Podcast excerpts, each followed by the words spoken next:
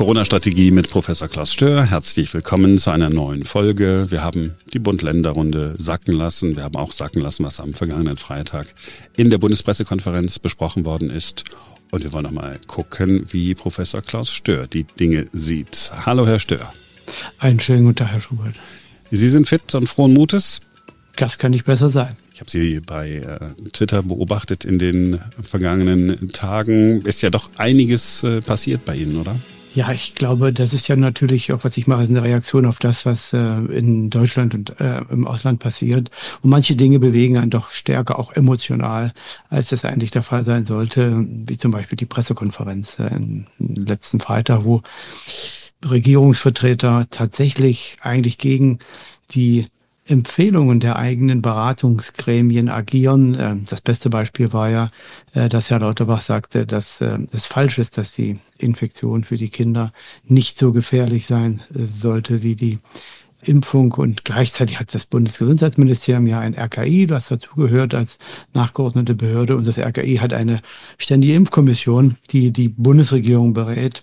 Und die haben ja nun empfohlen, dass es vernünftiger ist, Kinder zu impfen über 12, äh, ein marginaler Nutzen ist, aber die darunter eben nicht flächendeckend zu impfen. Und die Alternative, nicht diese Kinder flächendeckend zu impfen, ist ja, dass die Infektion passiert und dass man dann die Menschen so sehr auch weiter beunruhigt und in Angst versetzt, ist ja erstmal äh, menschlich, glaube ich, ähm, schade ist vielleicht jetzt mal ein untertriebener Ausdruck, aber es ist ja sicherlich auch von der Krisenkommunikation von der Führungskraft, die ja eigentlich die Bundesregierung und auch das Bundesgesundheitsministerium ausüben sollte, völlig daneben, weil man die Menschen ja wieder in eine falsche Richtung drängt.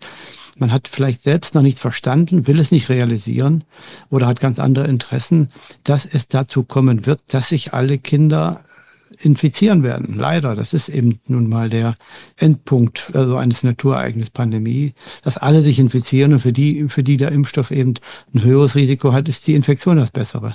Das ähm, hat mich schon ein bisschen emotional auch mitgenommen. Aber gibt es vielleicht irgendwo irgendwelche Studien, ähm, die der Karl Lauterbach dann hervorzaubern kann? Wissen Sie von solchen Untersuchungen? Weil er hat ja gesagt, also es sei nicht richtig, dass die Infektion für Kinder ungefährlicher ist als die Impfung? Ja, das haben sich natürlich äh, die Kollegen in der STIKO angeschaut. Die haben das Weltwissen analysiert und ihre Aufgabe ist es ja zu vergleichen. Was ist das Risiko und der Vorteil der Impfung und was ist das Risiko und ja, die unausweichliche äh, Konsequenz der Infektion? Und diese beiden Optionen wägt man ab äh, und wird dann diejenige nehmen, die besser ist für die Kinder oder für die Erwachsenen oder die Älteren, die sich dann impfen lassen sollen oder nicht. Und für die Kinder hat man halt gefunden, dass die Impfung die schlechtere Wahl ist.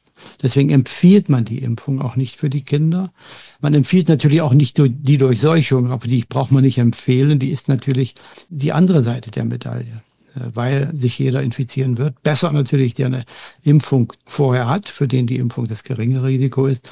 Aber warum man als Gesundheitsminister dann so eklatant gegen den wissenschaftlichen Konsens, den diese multidisziplinäre Gruppe in einem strukturierten Prozess hergestellt hat, verstößt und die Menschen noch so weit verunsichert, kann ich nicht verstehen. Man darf auch nicht vergessen, die, was sind ist denn die Konsequenz davon? In Berlin werden Kita-Kinder immer noch dreimal in der Woche getestet. In Brandenburg hat man die Anzahl der Testungen von drei auf fünf erhöht, um die Kinder in der Schule mit Präsenzunterricht noch versorgen zu können. Also und was das auch mit den Menschen im Kopf macht, ja, äh, wo man dann in den Kitas die Kinder kohortiert, wo dann auch die Anzahl der äh, Erzieherinnen nicht mehr ausreicht, tatsächlich dann den, den größeren Aufwand zu betreiben. Also das ist schon eine Situation, wie die außerordentlich ist, auch im Vergleich. In England hat jetzt die Anzahl der Infektionen oder Positivbefunde bei Kindern den Stand wieder erreicht wie am Sommerende im September, Oktober letzten Jahres. Oder bei vorherigem Wegfall aller Beschränkungsmaßnahmen in den Schulen, also keine Maske, keine Testung mehr. Und die, die Fälle reduzieren sich. Nun könnte man da sagen, ja, okay, die Fälle reduzieren sich, aber die Kinder sind vielleicht doch noch krank und so weiter. Aber nein, das hat man auch mit Parallelstudien getestet. In Dänemark ähm, keine Masken mehr. Ähm, in Österreich, äh, wo die Impfrate auch vergleichbar ist mit der Deutschlands, sogar noch niedriger, wird auch die Maske am Schulplatz äh, abgeschafft. Und in Deutschland setzt sich der höchste Regierungsvertreter, der die Gesundheit vertritt, in einer Pressekonferenz hin und erzählt Dinge, die nichts mit dem internationalen wissenschaftlichen Konsens und auch nichts mit dem Deutschen zu tun haben. Wir können jetzt nur spekulieren, was seine Motivation ist. Wir unterstellen ihm aber mal, dass er das Beste will. Ne, das, das, das, das, tun wir mal. Jetzt hat er ja nicht alleine in der Bundespressekonferenz gesessen. Er hat sich jemanden eingeladen, Michael Meyer-Hamann vom Helmholtz-Zentrum für Infektionsforschung. Ähm, Helmholtz-Zentrum für Infektionsforschung klingt für mich erstmal nach, das sind richtige Wissenschaftler. Ja, das sind die auch. Die haben richtig viel Ahnung von ihren Themen. Ob das auch für Pandemie-Komponenten wie zum Beispiel Variantenentwicklung, ähm, Virusevolution zutrifft. Das kann ich nicht entscheiden, ähm, aber anhand der Statements, die ich gehört habe, nämlich, dass man die Gefahr versucht herbeizureden oder zumindest auch prominent zu kommunizieren. Als, und wenn man das macht, dann glaubt man ja wirklich daran, dass es wichtig ist, dass die Leute das wissen. Äh, und man schlägt dem auch eine hohe Wahrscheinlichkeit zu, äh, dass man erwähnt, dass Delta im Herbst wiederkommen könnte ja. und vielleicht sogar noch pathogener sein könnte. Das widerspricht eigentlich jeglichen Erfahrungen, die man mit anderen RNA-Viren und Varianten äh, gesehen hat und widerspricht eigentlich auch der evolutionären Richtung, die solche äh, Viren äh, nehmen und auch sicherlich der eigenen Erfahrung. Immerhin hat Omikron ja Delta verdrängt. Und im Herbst soll jetzt Delta aus Gründen, die jetzt erstmal nicht vorhersagt und nicht erschließt, sich erschließen für mich, Omikron wieder verdrängen. Und dann verbindet man diese Warnung, dass Delta kommen könnte, eben mit dieser Bemerkung, dass eben Kinder äh, noch stärker betroffen sind und sich unbedingt impfen lassen. Also die Summe an wissenschaftlich schwer zu vertretenden Positionen, die in so einer wichtigen Institution wie der Bundespressekonferenz von Regierungsvertretern und ein, von den eingeladenen Gästen gesagt wird, ist schon beachtlich. Könnte es denn sein, dass die Delta-Variante zurückkehrt? Könnte es sein? Die Wahrscheinlichkeit äh, geht hier gegen Null. Warum? Die Delta-Variante ist ja keine Fluchtmutante an sich gewesen. Ähm, das heißt, sie ist vielleicht durch eine spontane äh, Mutation entstanden, vielleicht auch unter, unter äh, selektivem Immundruck und hat es nicht geschafft, als Omikron kam, sich durchzusetzen. Zirkuliert jetzt noch auf geringerem Niveau weiter, bildet auch Untervarianten noch, ähm, wird aber sukzessive, genau wie Alpha und die Varianten davor verdrängt werden. Es gibt also eine Kette von, von Viren, die entstanden sind, von der nächsten Variante verdrängt werden. Und diese Kette habe ich über ja, 30 Jahre verfolgt, als ich in der WHO über zehn Jahre lang verantwortlich war für die weltweite Überwachung der Entstehung von solchen Virusvarianten und die äh, jährlich zweimalige Entscheidung, welche der vielen tausend Varianten dann genommen wird, um in die in den Impfstoff zu tun. Und in keiner dieser Untersuchungen gab es eine Situation, wo das Virus tatsächlich wiedergekehrt ist, sondern es gibt immer eine evolutionäre Schritt für Schritt Weiterentwicklung in die nächste Richtung und die, die Rückkehr eines solchen Virus ist äh, bis jetzt biologisch noch niemals festgestellt worden. Also die Wahrscheinlichkeit geht wohl eher gegen ganz null als gegen fast gegen null. Eine Frage, die Sie schon häufiger beantwortet haben, die allerdings in der Redaktion auch wieder aufgekommen ist. Okay, wenn es denn dann nicht die Delta-Variante ist, könnte es denn eine Variante sein, die ähnlich, ich sag mal, mhm. schlimmere Folgen hat als jetzt Omikron, eine solche neue Variante mit irgendeinem äh, griechischen äh, Buchstaben. Mhm äh, benannt. Könnte die denn kommen? Ja, auch das müsste man da eben an der biologischen Plausibilität festmachen. Gibt es eigentlich bei der Anpassung von Viren, die vom Tier auf den Menschen überspringen, in der Vergangenheit nicht, sondern es kommt immer zu einer Ausbalancierung der krankmachenden und übertragenden Eigenschaften. Ne? Krankmachend genug, sonst wäre es kein Virus, aber die Übertragungsfähigkeit muss verbessert werden. Das ist das entscheidende, entscheidende Fitnessvorteil für das Virus, Übertragungsfähigkeit verbessern. Und die Übertragungsfähigkeit steigt dadurch auch, dass der Wirt lange genug in der Lage ist, Viren auszuscheiden, nicht zu früh zu sterben. Äh, und in diese Richtung geht das. Äh, in der Biologie kann man immer nie, nie sagen. Aber man kann Wahrscheinlichkeiten hier äh, zu Rate ziehen und die Wahrscheinlichkeit ist extrem gering.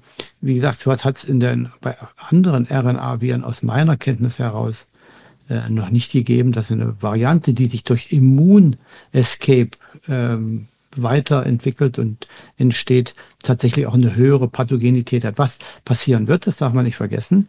Dadurch, dass die nächste Variante dem Immunschutz von Omikron partiell zwischen 5 und 30 Prozent in der Größenordnung entgehen kann, wird es auch wieder schwere Verläufe gehen. Ganz klar, wenn ich jetzt Omikron bekomme, gute Antikörper habe gegen Omikron und die nächste Omikron-Infektion sehr gut überstehen kann, und jetzt kommt so eine Fluchtvariante, dann werde ich auch wieder krank werden. Eben mehr als bei einer Infektion mit Omikron.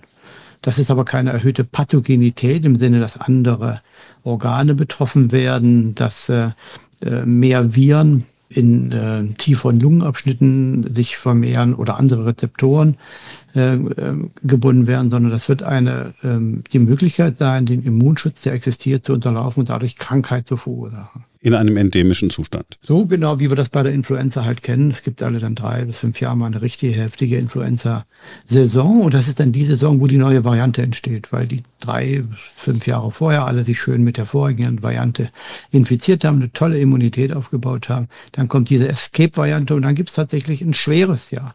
Ist aber nicht so, dass das Virus nun höher pathogen ist, sondern dass es den Immunschutz äh, unterlaufen kann, der sich vorher, der von der vorherigen Variante aufgebaut wurde. In der vorherigen Folge haben wir auch über die Grippe ein bisschen ausführlicher gesprochen. Wer sich äh, dafür interessiert, einfach nochmal die frühere Folge hören, ist in Ihrem Podcast-Feed. Eine Sache ist auch noch angesprochen worden, auch darüber haben wir immer mal wieder gesprochen. Nur weil es immer wieder hochkommt, bitte ich Sie, sich zu wiederholen, es sei denn, es gibt neue Erkenntnisse. Omikron Subtyp B2. Mhm. Da ist gesagt worden bei der Bundespressekonferenz, na ja, wir müssen noch mal gucken, wir wissen äh, nicht, wie ansteckend äh, diese Variante ist, deshalb sollte man nicht so schnell lockern. Ja, das war die dritte sehr unzufriedenstellende Kommunikation, die wieder sehr auf Panik und Angst drängt, die wissenschaftlich eigentlich auch immer eingeordnet werden muss, solche Befunde. Ich könnte jetzt auch sagen, schauen Sie, man hat in Japan diese Variante verwendet und hat festgestellt, dass eine höhere Pathogenität auftritt. Das würde natürlich erstmal eine tolle Headline sein. Und in der Tat. Ich war gerade, ich war gerade schon etwas äh, irritiert. Hat auch, und das stimmt alles. Wenn man jetzt aber genauer äh, nachfragt, dann hat man diese höhere Pathogenität bei Hamstern und Mäusen im Laborversuch festgestellt. Und wenn man jetzt noch ein bisschen weiter gräbt, dann würde man sehen, dass Mäuse sich überhaupt nicht eignen, als Tiermodell und Pathogenität bei Menschen festzustellen und dass Hamster überempfänglich sind für Coronaviren. So, man hat also ein nicht geeignetes Tiermodell verwendet, um Ergebnisse zu generieren, die man dann unrichtigerweise dann aus dem Menschen extrapoliert. Also das ist auch eine Art und Weise, wie man eben Daten darstellen kann. Und in der Bundespressekonferenz hat man eben gesagt, dass ja, und das stimmt, das Virus hat eine höhere äh, Übertragungsfähigkeit, aber das heißt ja nicht, dass die Krankheitslast sich dadurch ändert. Vor allen Dingen deswegen nicht, weil sie sowieso endlich ist. Herr Antes, äh, den wir ja vorher schon mal in einem Interview hier hatten. Medizinstatistiker, ja. Genau, der sagt, die Fläche unter der Kurve ist immer dieselbe. Äh, egal, ob jetzt einen hohen Peak gibt, der dann schnell abfällt, oder man den Peak streckt über einen längeren Zeitraum, die Fläche darunter ist dieselbe. Und für die Pandemie ist die Schlussfolgerung hier, dass die letztendlich die Anzahl derjenigen, die sich noch infizieren, dieselbe ist, nämlich alle, dass die Anzahl derjenigen, die geimpft sind, äh, jetzt relativ fest steht. In Deutschland sind äh, vielleicht noch 11 Prozent der Erwachsenen nicht geimpft. Davon sind 60 Prozent äh, konsequente Impfgegner und ja, 40, 35 Prozent äh, Impfskeptiker. Also da wird sich nicht mehr so viel ändern. Äh, das ist eigentlich dann egal im fast in diesem Sinne, ob man sich jetzt alle in den nächsten vier, sechs, acht oder zehn Wochen infizieren oder in äh, einem Jahr, weil die, das Gesundheitswesen ja bestätigt durch die entsprechenden Kollegen von der Intensivmedizin und auch von, dem, von der Krankenhausgesellschaft gegenwärtig nicht überlastet ist und auch die Wahrscheinlichkeit sehr, sehr gering ist, dass das passieren sollte in diesem Winter. Also jetzt diese Variante dann hinzustellen als besondere Bedrohung, Grund dafür, warum man nicht öffnen will, halte ich für außerordentlich fehlleitend Und einige Gesundheitsexperten in den, der Ampelkoalition sprechen immer wieder davon, dass man in Deutschland was anders machen muss, weil die Impfrate ja in Deutschland niedriger sei als in allen anderen Ländern, die geöffnet haben. Das stimmt ja auch nicht. Österreich keine so gute Impfrate. Und in einigen anderen Ländern, die vergleichbar sind mit Deutschland, öffnet man viel schneller äh, mit geringerem Krankenhaus. Hinterland, was Betten betrifft, auch Intensivstationen. Äh, und das äh, vergisst man dann immer. Also wie gesagt, die Variante kommt, kann auch hier übernehmen, aber das würde nichts ändern an der Gesamtkrankheitslast. Das würde man vielleicht schneller gehen mit der natürlichen Immunisierung der, des Restes der Bevölkerung.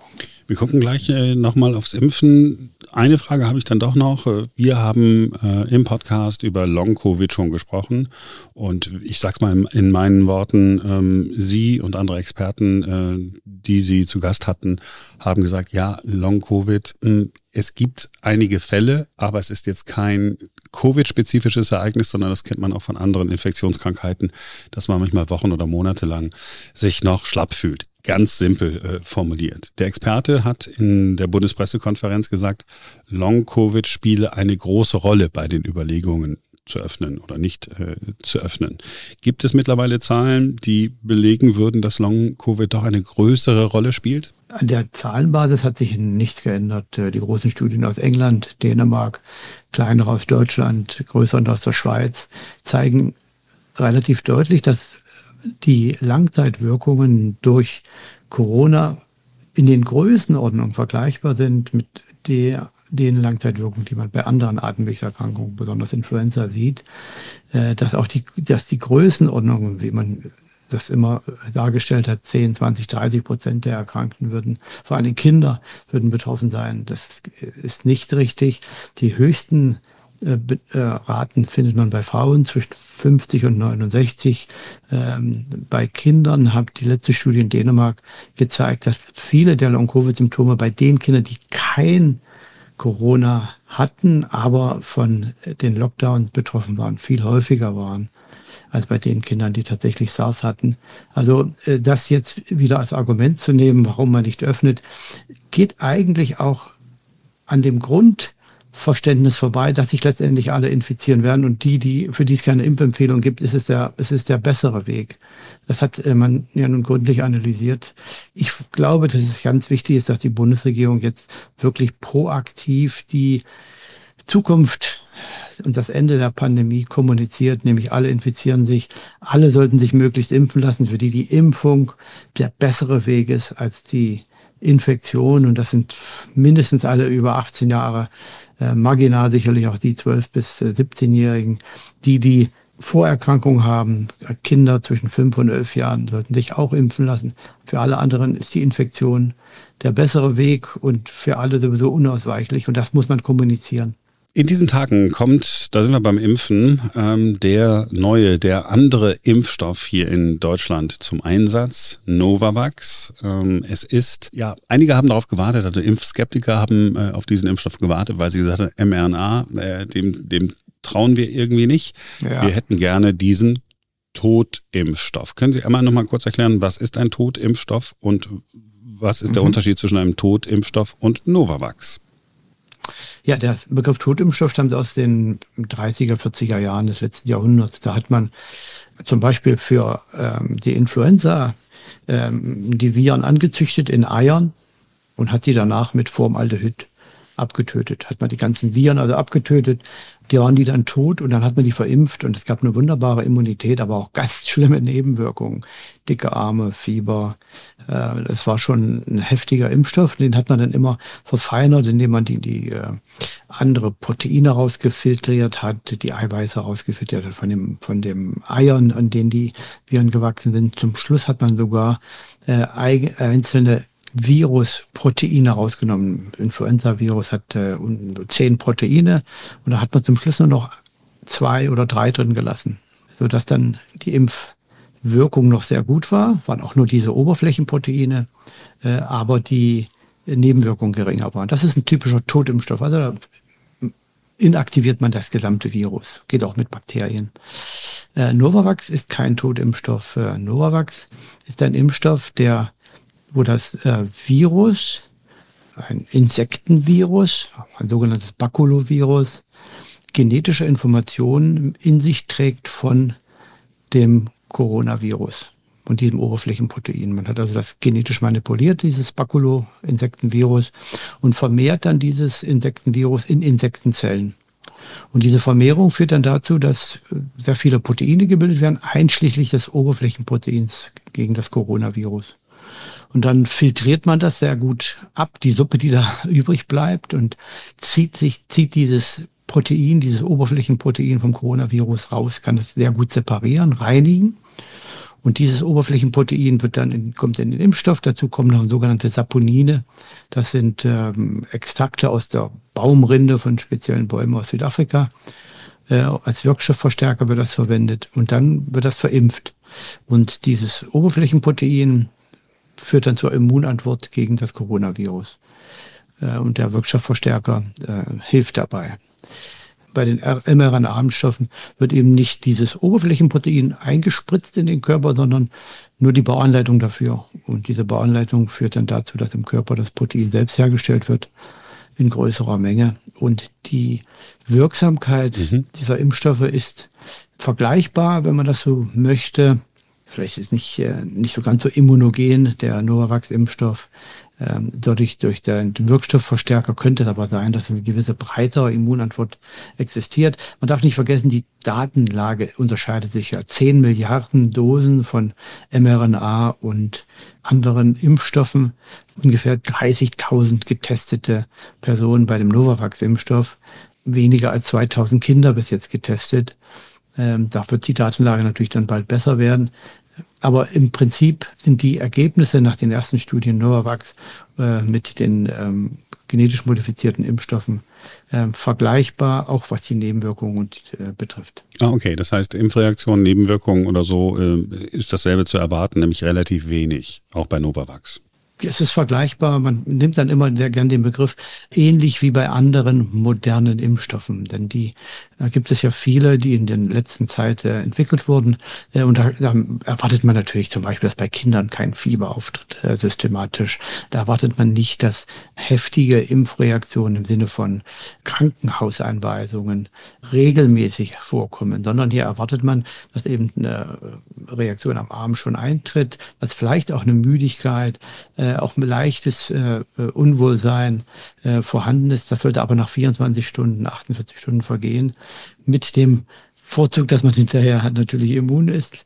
Äh, aber man möchte natürlich nicht wie bei diesen Totimpfstoffen, die ich vorhin beschrieben habe, äh, die Menschen nur völlig ausnocken. Oder vielleicht bei den ersten Impfstoffen, bei Polio-Impfstoffen, äh, dass tatsächlich vielleicht sogar Polio auftritt, weil die Impfstoffe nicht richtig ähm, inaktiviert wurden. Wenn Sie jetzt die Wahl hätten, Novavax-Impfstoff oder mRNA-Impfstoff, welchen würden Sie nehmen? mRNA. Mhm, okay.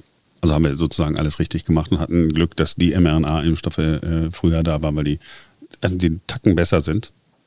Na, das ähm, die Entwicklungszeit von Impfstoffen war genau der limitierende Faktor, warum es in den letzten Pandemien 1957, 68, 77, 2009 nicht rechtzeitig Impfstoffe gegeben hat. Äh, und nur der Um Schwung, der, die, die, der wissenschaftliche Fortschritt im Zusammenhang mit den mRNA-Impfstoffen hat diese Impfkampagnen jetzt eigentlich ermöglicht. Und ohne diesen mRNA-Impfstoff hätte es auch wieder in dieser Pandemie nicht ausreichend Impfstoffe gegeben und die Auswirkungen wären dramatisch anders gewesen. Das darf man mal nicht vergessen. Hm, okay. So, ähm, der Expertenrat. Bei, bei Twitter, äh, wenn ich Sie richtig äh, verstanden habe, haben Sie bei Twitter in, ich sage es in meinen Worten, gesagt, hm, der Expertenrat, der leistet auch nicht das, was er äh, leisten sollte. Habe ich das richtig gesagt? Hm, dazu habe ich mich eigentlich nicht so dezidiert geäußert. Äh. Ja, was ich erwarten würde, wäre eine prospektive, proaktive Identifikation der zu lösenden Probleme bis zum Pandemieende mit Vorschlägen, wie man das machen könnte. Und das habe ich schon in den letzten Monaten immer wieder mhm. solche Aufgaben gelistet. Und die wichtigste jetzt für mich erscheint die, sich auf den Herbst vorzubereiten, äh, die Entscheidungsgrundlage zu schaffen, dass man die erwartete Winterwelle besser vorbereitet als in den letzten Jahren. Und die Entscheidungsgrundlage ist Wissen über die Impf und Immunrate. Die Immunrate würde ähm, ja entscheidend sein dafür, wie heftig die Welle gibt. Also wie viele Menschen sind schon geimpft oder haben durch die natürliche Immunisierung Antikörper. Äh, wenn man das nicht weiß, dann könnte man wieder im Dunkeln stochern oder aus der Hüfte schießen und dann vielleicht so eine allgemeine Impfpflicht empfehlen oder vielleicht alle über 60-Jährigen impfen lassen oder die Kinder alle impfen lassen. Aber man sollte vorher, glaube ich, genau herausfinden, welche Bevölkerungsschichten und welche Altersgruppen tatsächlich eine Impf- oder Infektionslücke haben und dann zielgenau, spezifisch und verhältnismäßig diese Lücke schließen. Und dann muss man die Keule Impfpflicht vielleicht nicht herausholen. Mhm, und ansonsten sind ja schon Booster-Shots bestellt worden vom äh, Bundesgesundheitsminister äh, für die dann ja für die meisten ja vierte Impfung, aber da sagen Sie, das können wir jetzt überhaupt noch nicht sagen, ob das sinnvoll ist, die zu nehmen. Sinnvoll wäre es jetzt für die über 70-Jährigen, sich nochmal boostern zu lassen. Selbst vom Winterende jetzt äh, kann das noch Sinn ergeben, weil der Impfschutz sehr schnell abfällt bei den Personen, die halt schon älter sind äh, oder vulnerabel aus anderem Grund.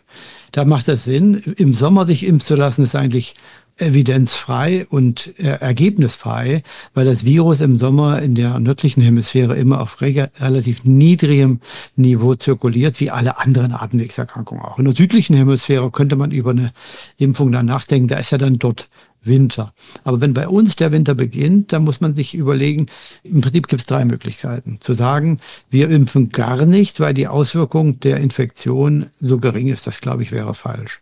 Die zweite wäre zu sagen, wir wollen herausfinden, wo die Impflücke ist und die Immunlücke. Und dann werden wir gezielt dort Impfkampagnen machen oder eine Impfpflicht einführen, je nachdem, wie groß die Impflücke ist. Und die dritte ist, wir machen die Augen zu, bestellen genügend Impfstoff für alle, setzen die Impfpflicht um und impfen dann halt alle durch. Ohne darüber oder darüber nachzudenken, ob das verhältnismäßig ist, ob es erforderlich ist, ob es tatsächlich äh, zielgenau ist und spezifisch. Also die drei Varianten sehe ich und ich würde mich für die zweite entscheiden. Im Sommer untersuchen, wie groß die, die Impf, äh, die Immunitätslücke ist und dann äh, zielgenau die versuchen zu schließen. Mhm, okay. Zum Schluss äh, die Frage, gibt es noch irgendwelche Studien und Erkenntnisse, von denen Sie sagen, oh, die sind in den vergangenen Tagen wirklich interessant und wichtig gewesen? Ja, ähm, in England hat man ähm, eine ganz tolle Kohortenstudie weitergeführt. Die wurde ja schon äh, Anfang 2020 aufgesetzt. Und zwar hat man hier über 100.000 Personen, die im Gesundheitswesen arbeiten, immer regelmäßig untersucht. Ähm, einmal im Monat haben die Blut abgegeben, dann hat man dann eine Tupferprobe genommen und konnte dann natürlich sehr, sehr viele Informationen sammeln. Vor, bevor die Impfung kam, wurde die Frage, wurde die Frage ja dann, wie viel haben denn schon äh, serokonvertiert? Wie, wie, wie viel haben sich schon infiziert? Das könnte man in der großen Studie sehr gut feststellen. Oder wie viel haben sich dann reinfiziert? Äh, nach der ersten Infektion. Da konnte man schon was zur Wirksamkeit der Infektion sagen. Relativ schnell. Und diese Studie hat man fortgeführt und hat jetzt über 30.000 wieder in eine neue Untersuchung eingefügt und hat die Frage gestellt, wer hat denn längere Immunität? Derjenige, der sich impfen lässt oder derjenige, der äh, sich impfen lässt und vorher infiziert war? Und von den 35.000, die man untersucht hat über einen längeren Zeitraum, ähm, waren 2.000 schon dabei, circa, die, sich, die vorher schon infiziert waren. Und dann konnte man sehen, dass diejenigen, die äh, nur in Anführungsstrichen geimpft waren, äh, eine gute Immunität hatten, nach ein, zwei Monaten um die äh, 85 Prozent. Die fiel dann relativ schnell in 200 Tagen ab auf ungefähr 50 Prozent. Bei denjenigen, die vorher infiziert waren, die dann genauso geimpft wurden, hielt die sich mindestens ein Jahr lang und blieb danach sogar noch auf hohem Niveau bestehen. Also das, was biologisch plausibel ist, könnte man hier bestätigen. Impfung und Infektion zusammen haben eine weit höhere belastbare Immunität als die Impfung allein. Und das gilt sicherlich auch andersherum, also wenn man sich nur in Anführungsstrichen impfen lässt und danach die Infektion darauf kommt. Ähm, die wichtigste Schlussfolgerung, die aus den Bemerkungen der Pressekonferenz nicht gezogen wurde, ist, dass letztendlich nur die Infektion zum Schluss das Boostern ersetzt und nicht mehr notwendig macht. Ohne Infektion würde man dauernd boostern müssen. Aber das ist eigentlich nur eine theoretische Überlegung. Omikron wird dafür sorgen, dass letztendlich sich alle infizieren, ob man will oder nicht. Das ist das normale Ende der Pandemie. Äh, und wer geimpft ist, äh, sollte sich dann eben viel weniger Sorgen darüber machen, dass die Infektion kommt. Äh, und die, die Kommunikation müsste eigentlich das auch zunehmend berücksichtigen, dass die Infektion am Ende eigentlich der Schlusspunkt ist in diesem Naturereignis Pandemie. Und das bedeutet dann auch, ähm, die Maske können wir langsam aber sicher absetzen? Ja, das ist eine interessante Frage, wenn man das jetzt rein aus epidemiologischen Gründen betrachtet und äh, akzeptiert, dass die Infektion wichtig ist, um das Pandemieende herbeizuführen und man natürlich hofft, dass die Leute vorher geimpft sind, dann müsste man sogar sagen, Maske jetzt weg, weil sie kontraindiziert ist und die unausweichliche Infektion immer weiter nach hinten schiebt und deswegen die Maßnahmen immer noch weiter vielleicht erforderlich macht.